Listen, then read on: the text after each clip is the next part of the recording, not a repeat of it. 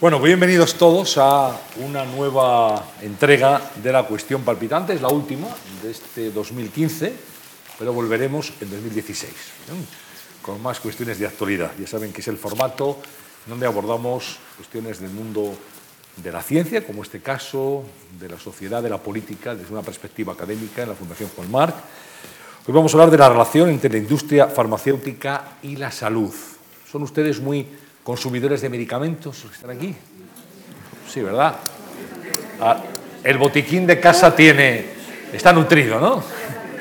Está, bueno, vamos a ver, seguro que es muy interesante lo que van a escuchar aquí de boca de nuestros invitados y recordamos también que esta sesión se está transmitiendo en directo a través de internet en www.march.es barra directo, en streaming, así que saludamos también a aquellas personas que nos están viendo y escuchando desde cualquier lugar del mundo a través de la red. Y saludo a mi compañero Íñigo Alfonso, Hola. sin cuya presencia tampoco sería posible la cuestión palpitante. Íñigo, ¿qué tal? ¿Qué tal, Antonio? ¿Qué tal? Muy buenas ¿Tú, tú tardes. consumes muchos medicamentos o eres No, la verdad es que pocos, ¿eh? Y Pocos. visito poco el médico, así que tengo, tengo la suerte por lo menos de tomar pocos medicamentos y visitar poco el médico. Y toco madera, ¿eh? Sigo tocando porque esto es basta decirlo para entrar en una racha mala. Muy bien, pues vamos a presentar a nuestros invitados. Está a mi derecha Beatriz González López Valcárcel. Es doctora en Economía y catedrática de Métodos Cuantitativos en Economía y Gestión de la Universidad de Las Palmas de Gran Canaria. Dirige el máster en Economía de la Salud y Gestión Sanitaria en esta misma universidad y en la Universidad Tinerfeña de La Laguna. Es vicepresidenta de la Sociedad Española de Salud Pública y Administración Sanitaria y de la sección de Economía de la Salud de la Asociación Europea de Salud Pública y presidenta de la sección de Economía de la Salud Pública de la European Association of Public Health. Gracias por estar aquí, Beatriz. Bienvenida. Un placer. Y también Vicente Ortún, nuestro invitado. Vicente, muy buenas tardes. Bienvenido, señor Ortún. Es decano de la Facultad de Ciencias Económicas y Empresariales de la Universidad Pompeu Fabra de Barcelona, investigador principal del Centro de Investigación en Economía y Salud, doctor en Ciencias Económicas por la Universidad de Barcelona. Ha realizado estudios de doctorado en salud pública en la Johns Hopkins University. Ha sido presidente de la Sociedad Española de Salud Pública y Administración Sanitaria y de la Asociación de Economía de la Salud y dirige la colección de libros Economía de la Salud y Gestión Sanitaria. Pues bienvenidos. Llama la atención para los no conocedores este concepto de economía de la salud. Mm, sabemos que hay la economía en general, pero economía de la salud. ¿Cómo podríamos, eh, definirlo? Es un enfoque sanitario, no económico. Cualquier persona que se plantee cómo con unos recursos sociales conseguir el máximo bienestar social está teniendo un enfoque económico, que es el mismo enfoque que el sanitario. El problema es bajar la incidencia de las enfermedades, que la calidad de la vida de las personas mejore. Conseguirlo para toda una sociedad requiere enfoques económicos. Por eso, como la palabra economía, como la palabra eficiencia crea anticuerpos, yo prefiero decir que el enfoque del economista es el mismo que el del salubrista. No necesariamente el mismo que el del clínico, pero que el del salubrista. De salubrista, ¿qué- ¿cómo, cómo hacemos la distinción salubrista clínico? Beatriz. Vale, el salubrista eh, trata con la salud de la población y el clínico trata con la salud de cada persona de una en una. Y claro, el enfoque es bien diferente. Es diferente. Sí, Muy, sí. muy diferente. Muy diferente. Porque solo por casualidad hacer lo mejor posible para una persona llevará a hacer lo mejor posible para el conjunto de una sociedad. Siempre la certeza diagnóstica se puede intentar establecer, siempre se puede ensayar un nuevo tratamiento. Un médico podría pasarse el día con un paciente, pero tiene otros esperando en la sala de espera, en el hospital, o peor todavía, en la sociedad, en su casa, recluido, sin poder ir al médico. Por tanto, en algún momento hay que decir, ¿cuándo lo que gano con esta prueba diagnóstica deja de compensar su costo? Es interesante saber hasta qué punto mediatiza la economía, por ejemplo, la investigación de los laboratorios farmacéuticos. Entramos en un tema radicalmente distinto. Hombre, eh, los laboratorios farmacéuticos son empresas y empresas lucrativas. Intentan maximizar beneficios. Por tanto, van a eh, eh, emprender actividades de investigación y desarrollo en la medida en que haya una expectativa, aunque con cierto riesgo, de obtener beneficios en el futuro. Y por tanto, van a investigar en principio en aquellas enfermedades y en aquellas moléculas más prometedoras, no solo para conseguir salud, sino para rentabilizar su inversión.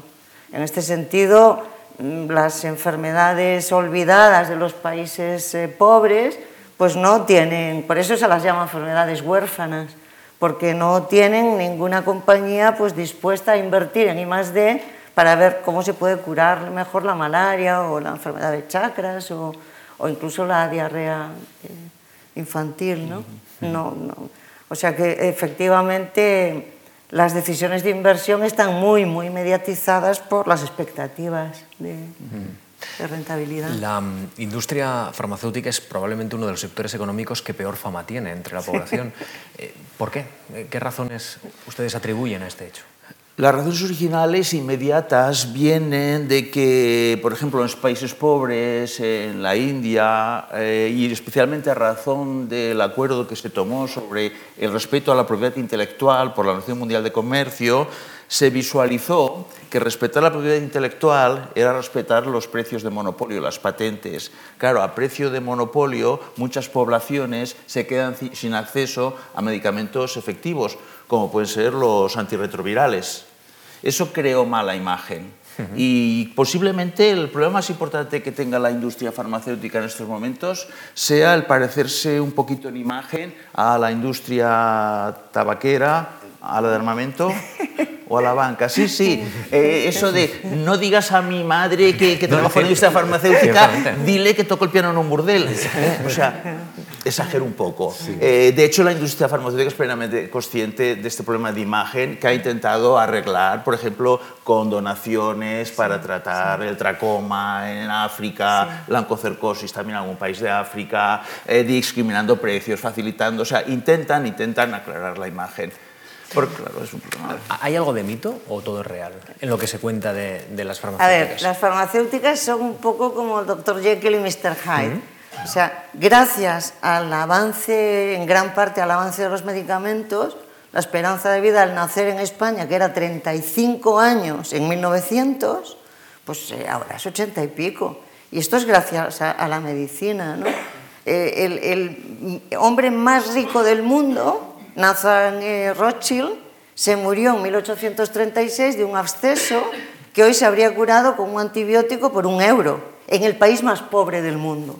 ¿Vale? No, no necesariamente aquí. O sea, la industria farmacéutica ha conseguido muchísimo por la salud de la población, que hoy en día más de la mitad de las personas diagnosticadas de cáncer a los cinco años estén sobreviviendo, es un avance que le debemos en parte a la industria farmacéutica. Pero, pero, hombre, eh, como no hemos inventado nada mejor que las patentes para incentivar la innovación, de momento, claro, el problema es que la patente otorga a la industria farmacéutica un poder de mercado absoluto para fijar precios allí donde los precios los fija el mercado, Estados Unidos.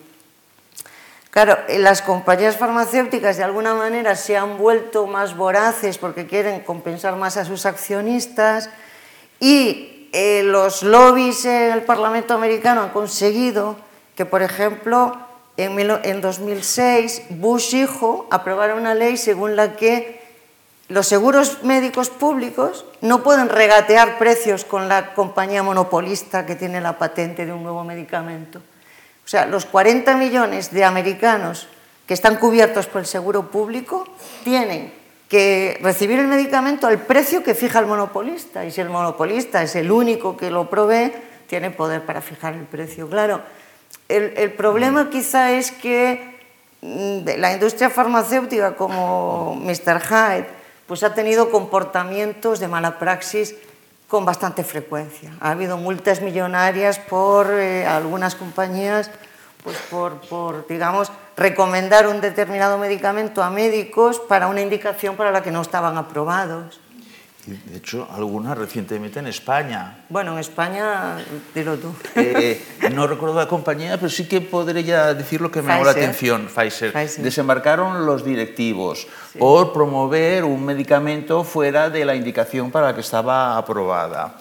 Y curiosamente, a mí lo que llama la atención, obviamente están fundiéndose, fusionándose Pfizer y Allergan y se van a trasladar a Dublín. Lo que me llama la atención no es que vinieran los directivos de Pfizer, que no se viera ninguna investigación pública que pidiera a un inspector de farmacia o de sanidad y preguntara, ¿esos dineros que daban para indicar fuera, eh, para prescribir fuera de indicación, dónde fueron? Pregunta no respuesta. No planteada tan solo. O sea, nos llama la atención que vengan los de Pfizer. En cambio, no nos llama la atención que aquí nadie haya preguntado quién era el corrompido. Mm. De todos modos, en España ha habido un avance importante en el sentido de que, digamos, el código deontológico al que se comprometió el sector a través de farmaindustria se está, digamos, cumpliendo. Para que se hagan una idea, en, eh, uno de los, de los, pocos estudios publicados en el Lancet por españoles, el Lancet es eh, lo máximo de revista. La creme de la creme. La creme de la creme. Bueno, eh, un estudio publicado por españoles, eh, Pilar Villanueva y Salvador Peiró y otros, con datos de todos los anuncios de las farmacéuticas españolas a médicos, anuncios que son en forma de formato de artículo científico, digamos. ¿no? Pues de todos los publicados en 1997, el 44% hacían aserciones falsas sobre los resultados de los ensayos clínicos, que normalmente las aserciones eran que recomendaban el medicamento para un grupo para el que el ensayo clínico no había demostrado la eficacia. Esto ya no ocurre. O sea que hemos dado pasos de gigante desde los años 90 hasta aquí. Pero con todo, hombre, eh, claro, la tentación es fuerte y los precios de los nuevos fármacos son realmente inaccesibles para, para los presupuestos públicos. ¿no? Sí. Eh, hay que hablar de la importancia, de la trascendencia que tienen, desde el punto de vista de la economía, los estudios también, las recomendaciones, por ejemplo, de la OMS en estos casos, ¿no?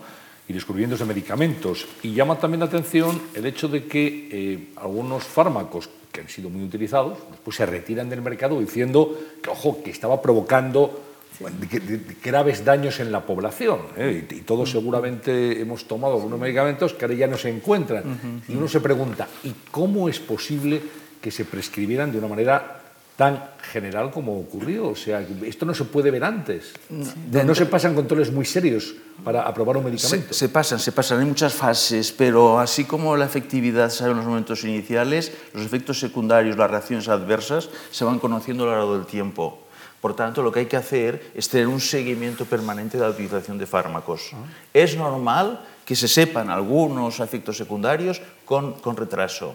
De hecho, los efectos secundarios son muy importantes. Eh, estamos tan acostumbrados a tomar medicamentos que posiblemente después de cáncer y cardiovasculares, la tercera gran causa de mortalidad en este país sean reacciones adversas a medicamentos. Es el tema serio. Uh -huh. eh, es lógico, aunque solo haya uno por mil de consultas donde la prescripción tenga un problema, millones y millones de consultas, millones de ingresos, esto acaba pasando una, una, una factura. O sea, es, es normal. O sea, la, la seguridad y la, y la, eficacia de los medicamentos cuando se hacen al mercado en Europa, en Estados Unidos, está garantizada. Otro tema eh, que ha salido antes es el, el, el del precio. Y aquí es donde las recomendaciones de la OMS no se acaban de seguir. Aquí, por ejemplo, en España no hemos incorporado, el análisis del coste-efectividad. Mm, estamos atentando a la sostenibilidad de nuestro estado de bienestar. No puede darse todo para todos. Hay que darse aquello que sea coste efectivo, que en términos de cantidad y calidad de vida valga lo, lo que cuesta. Porque si hacemos lo que estamos haciendo ahora, hay un medicamento que se llama, por ejemplo, la patinib, la Patinip tiene un coste de 2 millones de euros por año de vida ajustado por calidad. De hecho, son 20.000 euros por 10 días sin progresión de enfermedad. Pero claro, 20.000 es un tercio de, del mes y el mes es un doceavo del año. Y es para conseguir una calidad floja. Ajustando a calidad normal, uh -huh. 2 millones de euros. Y lo malo no es gastarse dos millones de euros en conseguir un año de vida ajustado por calidad con el Apatimib, es que dejamos de tratar a 20 personas que conseguirían 20 años.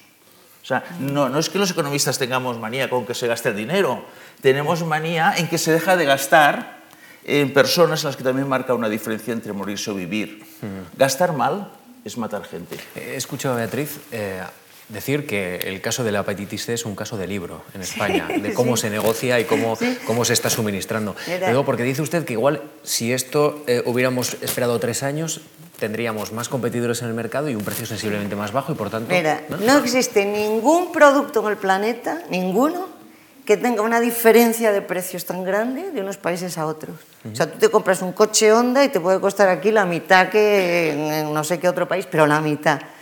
El tratamiento, bueno, el Sovaldi, ¿no? Sofovir, sí. para la hepatitis C cuesta 300 dólares en la India, 1.700 en Brasil, unos eh, 20 y pico mil en España, 40.000 en el Reino Unido y 82.000 en Estados Unidos. 82.000 si tienes la suerte de que te curas en la primera, en la, en la primera eh, fase de tratamiento, si no, el doble, 170.000.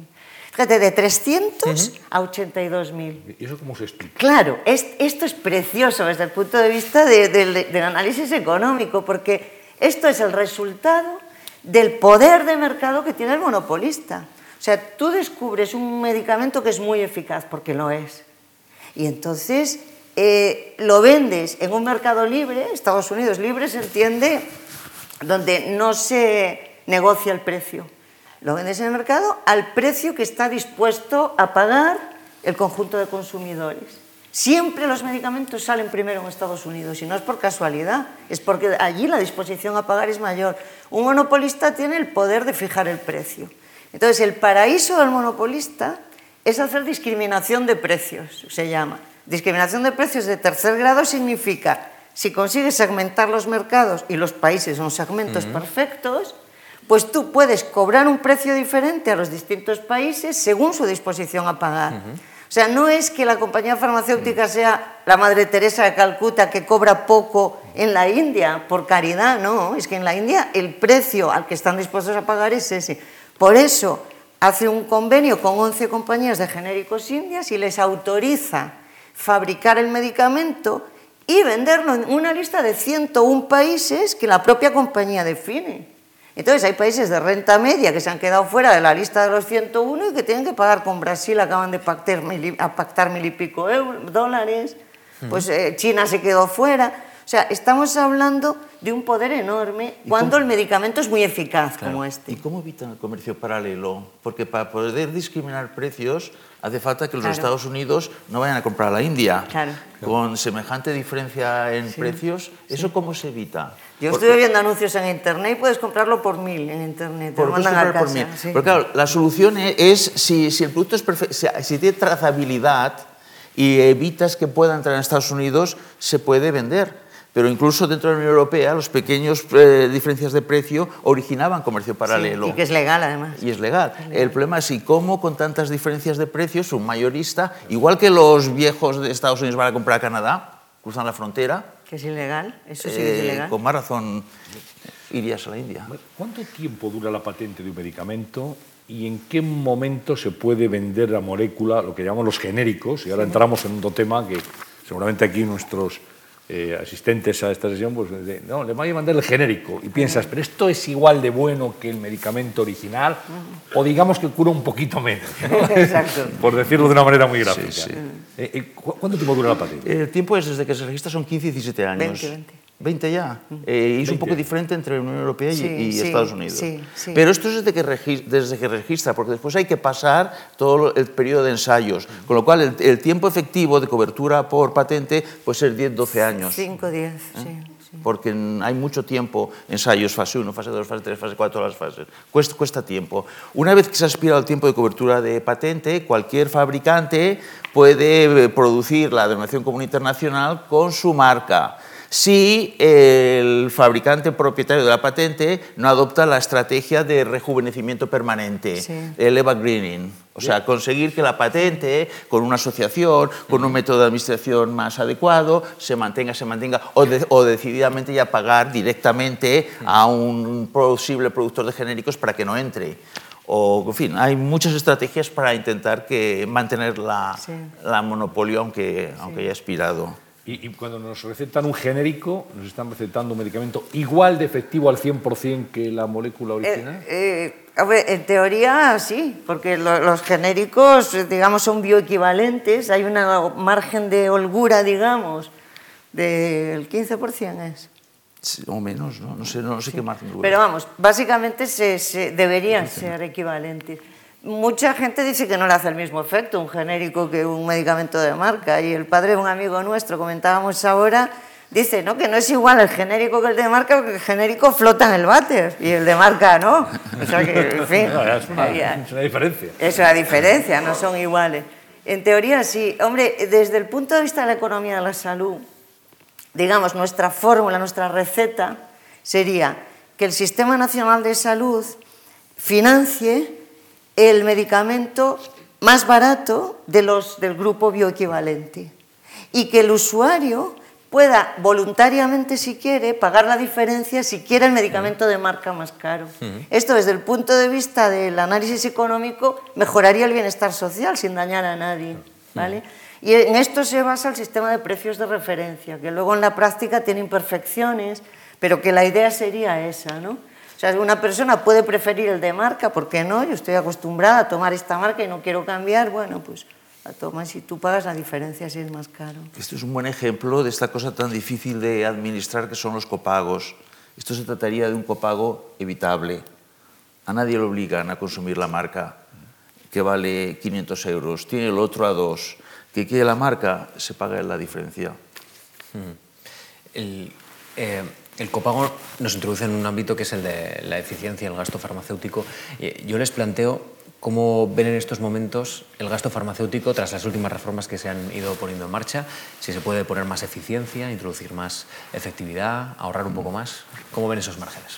A ver, eh, yo veo, el gasto farmacéutico tiene dos componentes bien diferenciados. Uno es el gasto ambulatorio, en recetas que compras en la farmacia, y otro es el hospitalario. Porque, entonces, el gasto eh, ambulatorio se ha controlado en España a raíz, a partir del comienzo de la crisis, era la forma más fácil de, hacer recortes y entonces hubo recortes, rebajas unilaterales de precios a través del Real Decreto. Y eh, el copago también contribuyó y está más o menos controlado. ¿no? De hecho, bajó entre 2009 y 2013 un 22%. ¿vale? En cambio, el gasto en medicamentos hospitalarios en ese mismo periodo aumentó un 6,5%. Ese es donde está el verdadero foco ahora mismo de presión. ¿no? Uh -huh. Claro, hoy por hoy se gasta en medicamentos ambulatorios más o menos 10.000 millones y la mitad en números redondos, ¿no? en hospitales, pero es que como el de hospitales va creciendo tanto y el otro está controlado, en muy pocos años seguramente, ahí es donde está el problema, medicamentos de especializada, ¿no? Hospitalario, sobre todo medicamentos pues, oncológicos, medicamentos para la artritis reumatoide y algunas enfermedades crónicas, que tienen unos precios realmente altísimos, ¿no? y sobre todo precios muy altos y a veces la mejora de, de tiempo y de calidad de vida pues es muy modesta. ¿no? Uh -huh. Vicente. Sí, sí, es el 30, la tercera parte, vamos, es dispensación hospitalaria. Y aquí es donde tendremos los problemas de sostenibilidad, o sea, los que van dirigidos a oncológicas, a autoinmunes, a algunas huérfanas, que la tendencia es que cada vez tendremos más productos de estos eh, en el mercado. Y nos comportamos como los países serios, como Suecia, como Alemania, como Israel, como el Reino Unido, y pagamos lo mismo que ellos pagan y quitamos lo que ellos quitan, o el sistema, la comunidad sanitaria del Estado de Bienestar en España no será sostenible.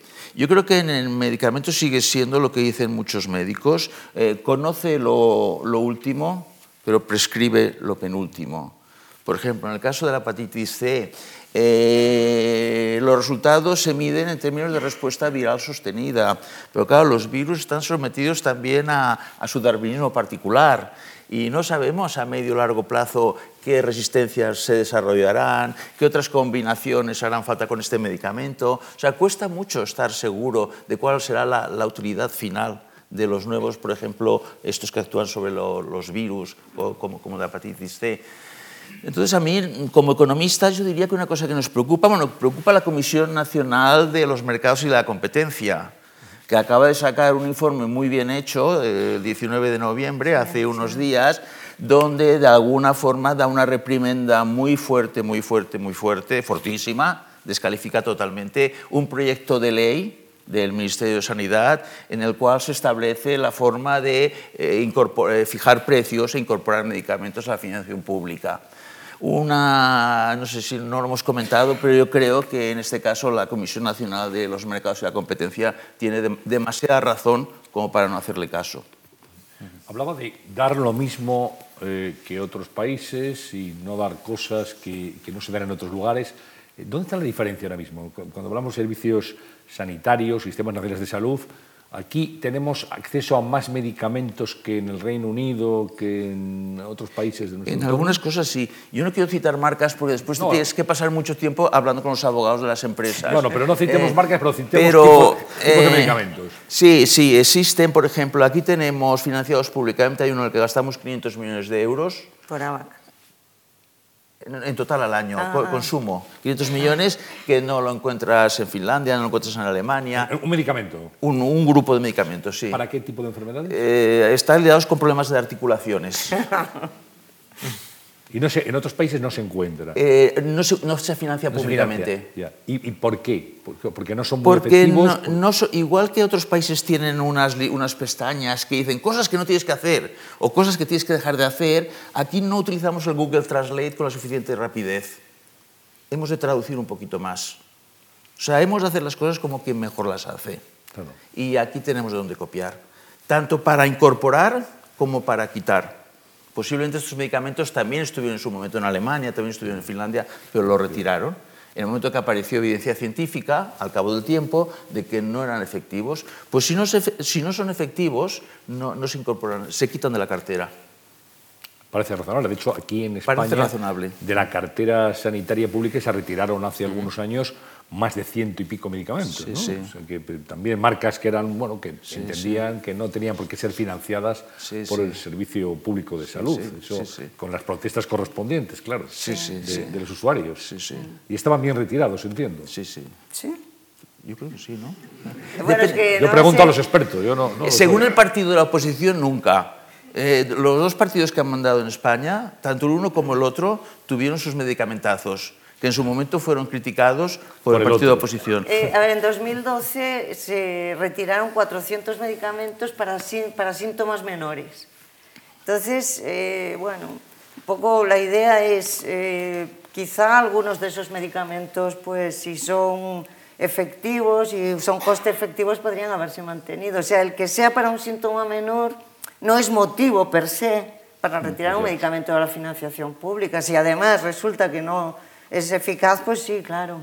Pero yo no me miré los 400 ni vi, pero...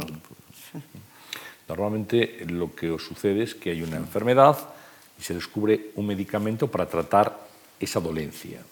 Pero no hemos caído en algunos casos en lo contrario, es decir, tenemos el medicamento y ahora nos inventamos la enfermedad. Sí. Ahora me he acordado del ejemplo. Eh, una enfermedad inventada, la pueden buscar en Google, es el Motivational Deficiency Disorder. Eh, yo se la a los alumnos y no se dan cuenta que es una enfermedad inventada.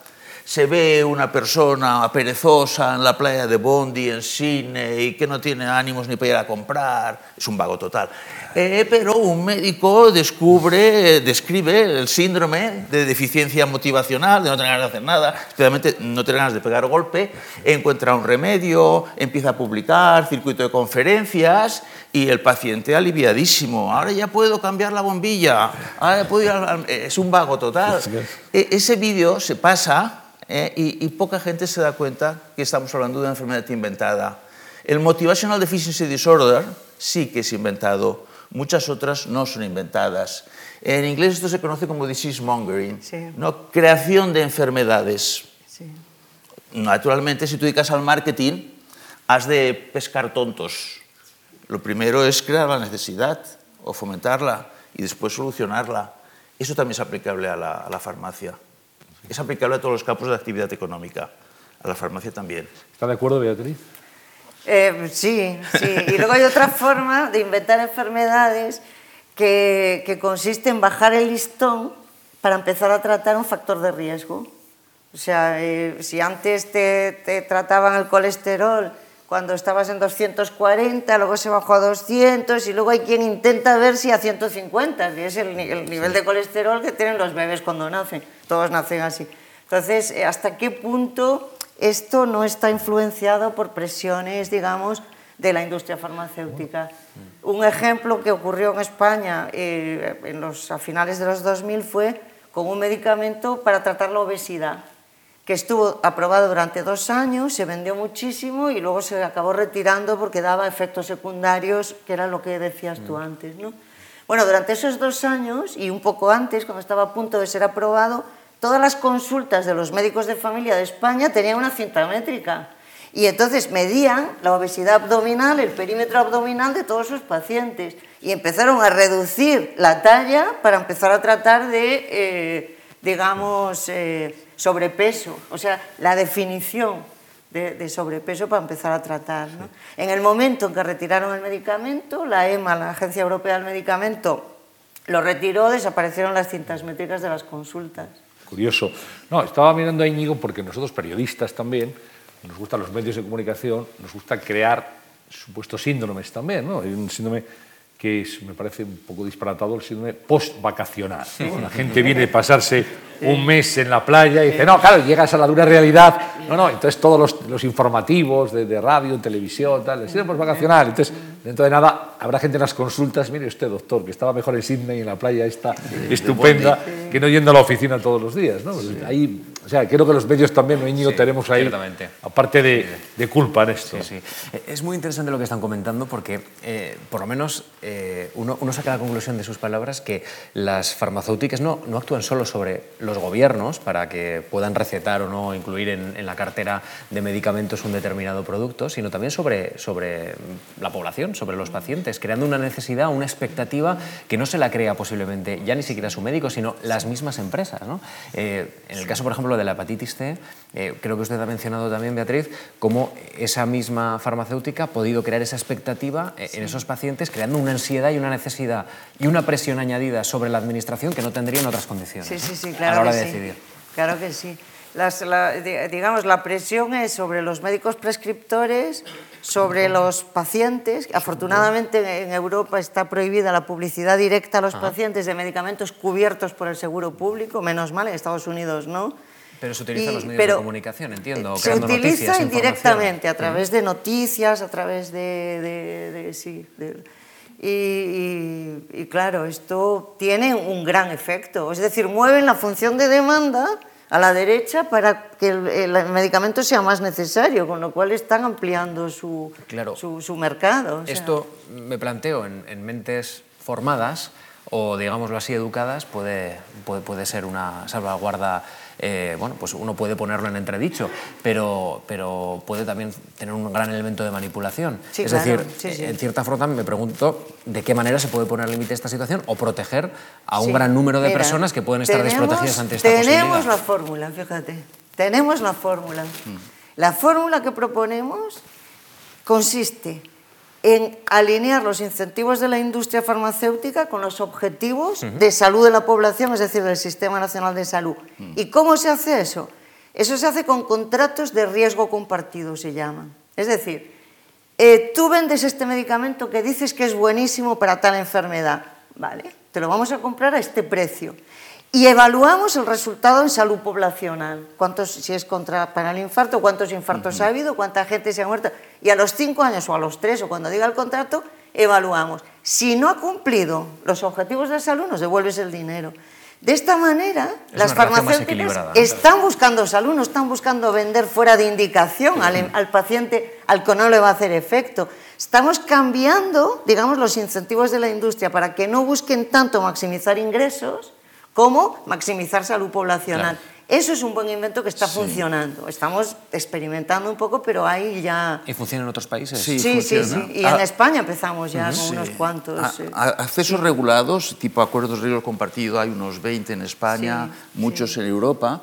Y ahí donde no sea de aplicación un acceso un acuerdo de riesgo compartido, siempre es de aplicación intentar hacer una política de precios que oriente la investigación hacia aquellas innovaciones terapéuticas que aporten mayor valor respecto a las alternativas existentes. Desestimular eh, las pequeñas variaciones en fármacos existentes. Y la manera de orientar hacia la innovación que socialmente interesa es que los precios reflejen el valor de esa innovación.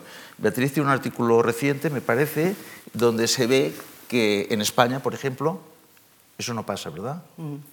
Sí, sí. No pasa. No, no pasa. Ah. Y, y, y, lo de la. Bueno, yo estuve, la de Estados Unidos, eh, bueno, vayan allí, ¿no? Igual que en el metro de Cambridge, en Harvard, pues todos son anuncios para ir a ensayos clínicos. Eh, yo creo que el primer anunciante de la televisión son las industrias farmacéuticas. Eh, en un sector que se caracteriza por la simetría informativa, Tú no puedes bombardear a las personas sobre tratamientos, con tratamientos médicos. Si se hace porque es una elasticidad ventas eh, gasto publicitario que calculó Bern era de 3 dólares de ventas por dólares de publicidad. Si se hace es que se vende más. Y, eso, afortunadamente la Unión Europea hasta ahora se ha resistido, porque la patronal farmacéutica intenta que en la Unión Europea también se autorice. y en algún país asiático creo que también lo tienen, no sé en cuál. Nada, pero... ¿Cómo, calificarían el grado de conocimiento que tienen los españoles de los medicamentos? ¿Somos gente formada, que digamos críticos o, o no? No sé si esto hemos ido evolucionando hacia bien o hacia peor. En mi opinión, el medicamento, digamos, eh, se sobrevalora en el sentido de que se le atribuyen muchas más eh, propiedades de las que realmente tiene y en cambio se infravaloran los riesgos de interacción que puede haber, etc. Los españoles tomamos muchísimos más medicamentos que en otros países de nuestro entorno, ¿no? Y, ¿Y, por qué? muchas veces... Yo tengo una hipótesis, pero es una hipótesis. ¿eh? eh aquí nosotros durante la posguerra eh, estábamos en una, una economía muy protegida. Entonces, por ejemplo, las personas que tengan, por ejemplo, mi edad se acordarán del miedo que tenían las madres con la tuberculosis y cómo no se podía conseguir, por ejemplo, penicilina y había que ir a conseguirla contrabando a Andorra.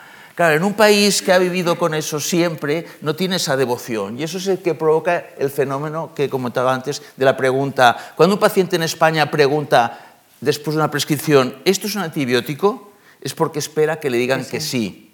En Holanda, en el Reino Unido, la respuesta esperada es que no. Eso ha contribuido a que España haya exportado, por ejemplo, el neumococo hispano. Aquí tenemos un sobreconsumo de antibióticos en veterinaria, en limpieza y, eh, en medicina, que ha llevado a que exportemos resistencias, no solo las queremos. Y esto también es un coste de los medicamentos, especialmente para personas mayores. Eh, la medicina tiene una cosa muy curiosa que es la siguiente. Una suma de tratamientos correctos es un tratamiento incorrecto. Y una persona mayor, polipatológica y con problemas de dependencia de la vida cotidiana y que tiene 20 tratamientos, habría que reunirle con su médico de cabecera y decirle, mire usted, los ahorros en un rato que no esté aturdido, porque claro, normalmente estás aturdido, y pueda discutir con su médico sus problemas, la mitad del ahorro que consiga reduciendo de 20 a 10 va a aumentar su pensión. Posiblemente el aumento de la pensión no tan solo reduciría el gasto farmacéutico, mejoraría, mejoría el bienestar. O sea, la polimedicación, y para eso están, hay farmacéuticos de primaria, médicos, no vale la suma de tratamientos de muchos especialistas. Hace falta que un paciente tenga un médico que le conozca en su conjunto. Hombre, de hecho, en un estudio que hicimos hace unos años, que yo creo que conoces con datos de Dinamarca, era no de España, pero bueno, microdatos, paciente por paciente, se veía que los pacientes que habían sido tratados por más médicos, porque eh, no tenían su médico sino su equipo y los habían tratado varios, tenían mucha mayor probabilidad de interacciones serias de medicamentos. Eso es lo que, lo que claro se toman demasiado a la ligera, ¿no? Y, y son armas de destrucción individual. Que son llamados efectos secundarios, ¿no? Y la sí, interacción sí. de un medicamento con otro, quizá no, claro. lo, no lo vemos en este momento. Aunque sí que es cierto que hoy en día leer el prospecto de cualquier medicamento, Uf, digo, asusta. cualquiera, te lleva a, no al terror más absoluto. Sí, ¿eh? ¿Eh? Dan ganas ya de decir, lo dejo, ¿eh? aunque sea un colirio para... No, da igual. ¿eh? Similar al de someterse a una operación. Claro, no, no, no, no es un poquito exagerado esto o es correcto. Es para que no se lea, yo creo, porque desde que lees uno ya no lees más. ¿no? Claro, lees uno Hombre, ya te da, dice que. En fin. Digamos, un truco que se suele utilizar es te dan los datos de eficacia como riesgo relativo sí. Y te dan los datos de efectos adversos como riesgo absoluto. Por ejemplo, mm. de mujer menopáusica con ligera osteopenia, es decir, no necesita tomarse eh, un medicamento para la osteoporosis para nada, pero le dicen, si tú te tomas todos los días el bifosfonato, tu riesgo de fractura en 10 años de cadera o de disminuye a la mitad. Y dice, uff, la mitad me lo tomo. Me disminuye a la mitad el riesgo. No le dicen que ese riesgo es de uno entre un millón. Y entonces pasa a ser de uno entre 500.000, por ejemplo. Claro. Esto es riesgo. En cambio, efectos secundarios. Dicen, uff, solo hay una probabilidad entre mil de que tengas un efecto adverso de, no sé qué. Claro, dices, va, uno entre mil no me va a tocar. O sea, riesgo absoluto para los efectos adversos, riesgo relativo para la, eficacia. Y esto no es que sea mentir, pero es... Es estadística. es estadística. Continuando con tu ejemplo, tiene una implicación clarísima.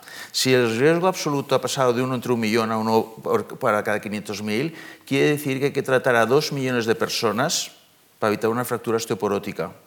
Eso es lo que se llama número necesario a tratar. Dos millones, las cifras eh, era a título de ejemplo, ¿eh? no son estas, pero son, importantes. El, no sé, el colesterol que ha salido antes, pues para que el colesterol como factor de riesgo consiga evitar un efecto adverso, por ejemplo, un infarto, pues hay que tratar, pongamos, a unos 80, 90, 100. 100 tratados durante 5 o 10 años llevarán a evitar un, un efecto adverso. Y eso es lo que hacemos normalmente, es lo que se hace en la medicina que se llama empírica. Hay que tratar a muchos para conseguir un resultado. Cuando la medicina se estratifique, eso que se llama se personalice, con test que distingan qué personas son sensibles a un determinado, eso cambiará un poquito, pero cambiará también a unos costes bastante altos. Pero esto es lo normal de la medicina, que los NNTs, los números necesarios a tratar, son muy altos, con antihipertensivos, con hipercolesterolémicos, con todos. Y es socialmente lo que hay que considerar también. ¿Nos podemos sentir seguros con, los medicamentos que tomamos? Es decir, los estándares de seguridad eh, de las industrias y de los gobiernos son amplios como para estar tranquilos, que la población esté tranquila. Sí, absolutamente. Sí, sí, no, hay no, no, hay duda. No, hay duda. No, no, es que ya sabe usted que también los periodistas, no, es por echar culpa tampoco al gremio, pero en este caso también se publican de vez en cuando algún tipo de medicamento que, bueno, pues o se está revisando, se está poniendo en, digamos, en, revisión por si acaso, porque o no puede cumplir los estándares eh, eh, que se creían en un primer momento, en fin. Y esto causa pues, eh, pues una sensación de extrañeza o cuanto menos de preocupación ¿no? en, la, población. Nuestro sistema es seguro. Sí, sí, es eficaz, es seguro, es de calidad. Quería hablar de, lo citaba antes Vicente, el marketing, la publicidad, la importancia ¿Hasta qué punto condiciona la receta del, especialista? Es decir, que sea el paciente que, doctor, quiero que me recete esto o que me recete un antibiótico. Creo que también la gente va, directamente así, ¿no? Y el médico se lo prescribe en, muchísimos casos. ¿Es así? Yo creo que influye muchísimo. Nosotros hemos hecho un trabajo de una intervención con médicos de primaria para reducir la prescripción no adecuada de antibióticos en infecciones respiratorias y el modelo que hacemos de prescripción inadecuada, la variable predictora primera es que el paciente te pida el antibiótico. O sea, si el paciente te pide el antibiótico, la probabilidad de que se lo prescribas es muchísimo mayor que si tienes los, los, eh, fiebre, tos, no sé qué, o sea, las, las indicaciones para prescribirlo. Sí. ¿Y, las marcas? O, quiero que me recete esto. ¿El marketing funciona? En sí, sí. El marketing, o sea, la industria farmacéutica es conocida porque es muy innovadora. Es como, la, como los automóviles, la informática, pero el porcentaje mayor sobre ventas va dedicado a, publicidad. De, y a promoción. De hecho, las grandes empresas farmacéuticas ya ahora no son grandes mecanismos de innovación, son grandes mecanismos de lanzar simultáneamente al mercado mundial productos innovadores que normalmente han comprado a empresas pequeñitas. Que, sí, que eso es un gran cambio del sector, importantísimo. O sea, antes las grandes farmacéuticas desarrollaban toda la investigación y desarrollo de una molécula, seguían eh, el ensayo clínico hasta el final, comercializaban, etc. Ahora ya no. Ahora son las, las eh, pequeñas compañías biotecnológicas que suelen ser spin-off de universidades, de investigadores, las que muchas veces con fondos públicos investigan, hacen la investigación básica y las primeras fases del ensayo clínico. Y cuando una molécula es prometedora y ha pasado ya las primeras fases, entonces viene una gran farmacéutica y compra esa molécula. La compra y la, y la gran farmacéutica se especializa en lanzarla, en, la, en, pedir la aprobación a la FDA o a la EMA en Europa y lanzarla al mercado y hacer marketing. Entonces, claro, volviendo atrás ¿no? con lo de las patentes. Eh, las farmacéuticas que tienen una patente justifican los precios altos porque tienen que recuperar todo el dinero que han gastado en la I +D, costes hundidos llamamos. Y además en la I +D de las moléculas que se quedaron por el camino porque no llegaron a ser aprobadas nunca. Pero claro, en este gasto de I +D, en esta cuenta tan grande, entra también el gasto de marketing, que en muchos casos es altísimo. De modo que si consiguiéramos eh, digamos, un sistema distinto del de las patentes, donde se retribuyera la innovación y se resarciera a las compañías del gasto en I+D sin pagar el marketing, todos estaríamos mejor, habría más bienestar social. Además, ¿no? Y eso se está haciendo a través de inventos que de momento funcionan con los países pobres, que son los eh, eh, Advanced Commitment Agreements, o sea, a, acuerdos de compra, vamos a ver, las grandes fundaciones filantrópicas, Bill Gates y estas, ¿no? los grandes donantes. Dicen a, una a las compañías farmacéuticas, si tú inventas un medicamento que cure la malaria, yo me comprometo a comprarte 200 millones de dosis a 15 dólares. Y eso, esa cuenta es que le supone un retorno a la compañía para recuperar la inversión y para tener una tasa de rentabilidad como la que obtiene en el mercado normal las farmacéuticas. Y luego ya desde el 200 millones en adelante ya pues eh, es un precio más bajo. ¿no? Esto está funcionando, puede funcionar como solución al, al, problema enorme que tienen las patentes que no incentivan la investigación de las neglected diseases, de las enfermedades que de verdad son huérfanas porque de verdad solo afectan a los pobres. ¿no? ¿La mayor parte de las patentes están en Estados Unidos? Se lo planteo porque he leído varios informes que, que si, si, viéramos el mundo centrarían en Estados Unidos el mayor número de patentes, pero por ejemplo Europa tiene cinco grandes sí. farmacéuticas. Sí. No sé por qué sin, sin esa fuga de talentos me va, va, Vamos a arriesgarnos. Hasta el 56 los Nobeles estaban en Alemania, en Humboldt. -huh. Del 56 se acabó el dominio europeo en Nobeles. Creo que en patentes ha pasado lo mismo. Por ejemplo, cogamos dos farmacéuticas serias, así fuertes, Roche y Novartis. Mm. ¿Europea? Europeas las dos. ¿Pero dónde tienen sus centros de investigación? Fuera de Europa. Cuando uno va a Cambridge, a la de Harvard y la mm. del MIT, el primer empleador en Cambridge es Novartis. Igual que cuando uno va a Basilea, ahí al lado del Rin, y mira, ve Novartis, Novartis, Novartis. O sea, sin saberlo, yo diría que patentadas más Estados, Estados Unidos, Unidos y sobre todo con centros de investigación en Estados Unidos. Obviamente, si se ha descubierto un centro de investigación de Cambridge, posiblemente también se patentará aquí, sí, pero yo apostaría más por, por las americanas. Aunque aquí europeas tenemos estas que he citado, ¿eh? Roche y, Sanofi, y Novartis Sanofi, y Sanofi son unas potencias Glaxo, ¿no? mundiales, ¿eh? GlaxoSmithKline. Sí, claro, sí. O sea, también...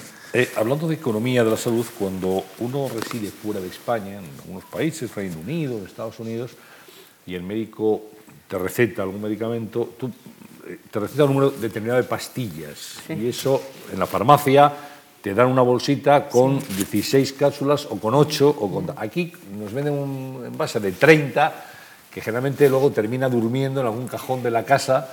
Y tal. ¿No es un derroche también esto? Sí, claro. Sí, sí. ¿Y, y, por qué no ocurre, este... y, por, qué, y, por qué, no ocurre en España eso? Se han opuesto. En el, en el proyecto, este, en el Real Decreto Ley 16-2012, sí. hablaban de cambiar sí, esto, sí. pero, pero no, yo creo pero no que se no se ha llegado nada. hacer, Yo creo que no ¿no? se ha cambiado nada y creo que las oficinas de farmacia creo que se oponen.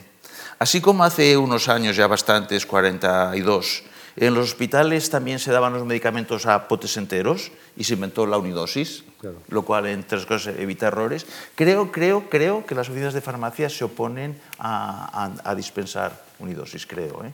O sea que no, no, creo que se haya llevado a la práctica, pero tendría que comprobarlo. ¿eh? Pero sería mejor en cualquier caso. Sí, claro. Sí, sí, sí claro. Más eficiente. Más seguro, duda. sí. Más seguro, claro. Mm. Aunque igual muchos pacientes no, no se sentirían igual de seguros, ¿no? Por aquello de esta sensación que tenemos de cuanto más mejor que, que usted ha mencionado, ¿no? no pero hay que, hay que plantear una cierta educación, ¿no? Sí, sí, pero hoy en día con la receta electrónica el paciente tiene mucha más seguridad que antes. Ya no tiene que volver al médico a repetir la receta. Cuando se le termina va a la farmacia y ya allí miran y ya se la dan. Entonces esto es seguridad para el paciente. Esto ha sido un gran invento de, que, que además ha reducido mucho el fraude y y también errores, errores de prescripción, ¿no? Porque como todo está ahí, pues eh, eh, hay farmacéuticos que ven y a simple vista destacan posibles interacciones. Cuando la receta está en papel, no se entiende la letra de médico y acaba... Sí. sí. Yo quería preguntarles por el gran reto que tiene España en este momento en su sostenibilidad en el sistema farmacéutico. Estamos en la recta final de esta conversación y bueno, está muy bien que tengamos un sistema sanitario que cubre con seguridad universal, que financia una buena parte de los medicamentos, pero ¿dónde están, a su juicio, como expertos, los retos de las actuaciones que demandarían, por ejemplo, un nuevo gobierno que saldrá de las urnas el próximo día 20 de diciembre? ¿Qué tendría que Una posibilidad, yo creo que aquí intentamos, hemos de tener más trabajos con alto valor añadido e intentamos comprar inversión extranjera en base a darle rebajas fiscales, descuentos en ventas, como el plan Profarma, cuando hay que entender que los laboratorios eh, se instalan allí donde el kilo de investigador es más rentable. Por tanto, lo que tiene que hacer España es crear las condiciones para que la innovación en farmacia se realice en España eso requiere pues, condiciones para hacer ensayos clínicos, núcleos de universidades potentes, un funcionamiento más ágil, un apoyo a, la o sea, hemos de pretender ser lo que es el área de, Boston en Estados Unidos. Toda la biotecnología, o la mayor parte de la biotecnología del mundo, eh, está a 500 metros de Kendall Square, en MIT. Y esto es el futuro, si no tendremos un país de, de camareros. Hacer un Silicon Valley. Silicon Valley, pero en, biotech. ahora lo que se lleva, eh, hasta ahora hemos tenido moléculas pequeñas químicas sintéticas, ahora está pasando a, los biológicos, eh, hemoderivados, vacunas, eh, células, hormonas del crecimiento, lo, que sea. Y eso, eso está al alcance de países como, como España. Porque en el fondo, yo cuando salió el DNA recombinante, que hace ya bastantes años, digo, ¿cómo deben hacer para cortar la hélice de DNA y iba a preguntarlo y tal. No, no, mire, se coge en, un tubo de ensayo con un reactivo y se sacude. Eh, sacudir un tubo de ensayo es una tecnología a nuestro alcance. Eso podemos hacerlo. Eh, ¿Coincide Beatriz en el...? Hombre, yo no, no, sueño tanto. Yo creo que quizá a largo plazo pues sí podemos mm, soñar con ser una potencia de I+.D., pero de momento yo me conformaría con que el Sistema Nacional de Salud articulara una arquitectura institucional para tomar decisiones de cobertura razonables, basadas en criterios de priorización y de coste-efectividad. Tocar de oído no se debe hacer cuando se está gastando uno miles de millones de euros. Y además eh, es injusto poner presión a los médicos para que, para que tomen decisiones de asignación de recursos. No no es su tarea, la tarea está en cómo se decide lo que entra y lo que no entra en la cobertura pública y en qué condiciones de financiación fijación de precios de medicamentos. Esto podemos hacerlo. O sea, España tiene una inteligencia de evaluación de tecnologías inmejorable. Tenemos no sé cuántas agencias regionales. Simplemente es montar una red y darles poder ejecutivo, o sea, darles la potestad no solo de opinar o de aconsejar, sino de decidir, como ocurre en el Reino Unido con la agencia NICE. ¿no? Esto, en mi opinión, es un reto importantísimo del sistema y que está a nuestro alcance, no es difícil hacerlo. Esto unido a, un buen cultivo, como dice usted, una buena red de investigadores, que, sí, los hay en España, sí, eso eh, puede ser un, buen ejercicio para Yo pensaba en la industria, pero lo que ha dicho Beatriz estoy totalmente de acuerdo. Este es el factor de sostenibilidad del estado de bienestar en España. Igual que las pensiones se han adaptado a la esperanza de vida, a las condiciones físicas de las personas, a la productividad de la economía, una cartera de servicios se ha de priorizar y se ha de ajustar en función de estas consideraciones, coste, efectividad e impacto presupuestario. Y si no, eh, vamos al suicidio. E ir al suicidio en una conquista de la humanidad tan importante como el estado de bienestar es malo. Primero, porque es una conquista de la humanidad. Y segundo, porque aquellos países más productivos del mundo son los que tienen el estado de bienestar más consolidado. Y se llaman Islandia, Dinamarca, Noruega, Suecia y Finlandia. sitio para copiar. ¿Y no tenemos aquí un hándicap también derivado de tener 17 comunidades autónomas con 17 sistemas de salud, a veces distintos? Por un lado, sí, pero por otro lado, es una riqueza el tener 17 lugares donde si hubiera transparencia e intercambio de información, unos podrían aprender de otros. Hay comunidades autónomas que están desarrollando experiencias interesantísimas en sanidad. ¿Qué nos falta? El tener información disponible, transparente, para poder comparar. Ya que en el sistema público los proveedores no, no tienen un mercado con consumidores que, que, que pagan precios, hagamos competencia por comparación. Y para hacer competencia por comparación sería preciso que hubiera un sistema de información en el que comparáramos las experiencias de las 17 comunidades autónomas. Sí. Esto es una receta ya para toda España y no para sanidad, para universidades, para guarderías, para institutos. El país tiene que madurar. La gente debe ser responsable de lo que hace y para eso hay que tener autonomía. Y los presupuestos públicos se tienen que adjudicar en función de lo que la gente hace. Y no importa que sean funcionarios o no sean funcionarios. La competencia por comparación en calidad, no en precio, da el estímulo que no da la garantía de inmortalidad bajo la cual se desarrollan muchas prestaciones públicas en España. Pues así lo vamos a dejar en esta sesión, sin duda muy interesante. Hemos aprendido muchas cosas. Les agradezco el tono pedagógico que han tenido y también el, el, sentido del humor que es importante a la hora de abordar cuestiones tan principales. Beatriz González, Vicente Ortú, muchísimas gracias. Un placer estar aquí. Querido Íñigo Alfonso, gracias también. Gracias. ¿Eh? Gracias. Gracias también a todos ustedes que han estado aquí presentes en esta sesión de la cuestión palpitante y a los que nos han visto a través del streaming de la Fundación Juan Mar. Así que la siguiente cuestión será ya en el año 2016. Nos veremos entonces. Que tengan ustedes ahora ya unas felices fiestas. Feliz y no tengan, no tengan duda de que seguiremos con cuestiones palpitantes, de actualidad, de interés, analizadas por expertos aquí en la Fundación Juan Marc un lunes al mes. Muchas gracias. Muy buenas tardes a todos. Gracias.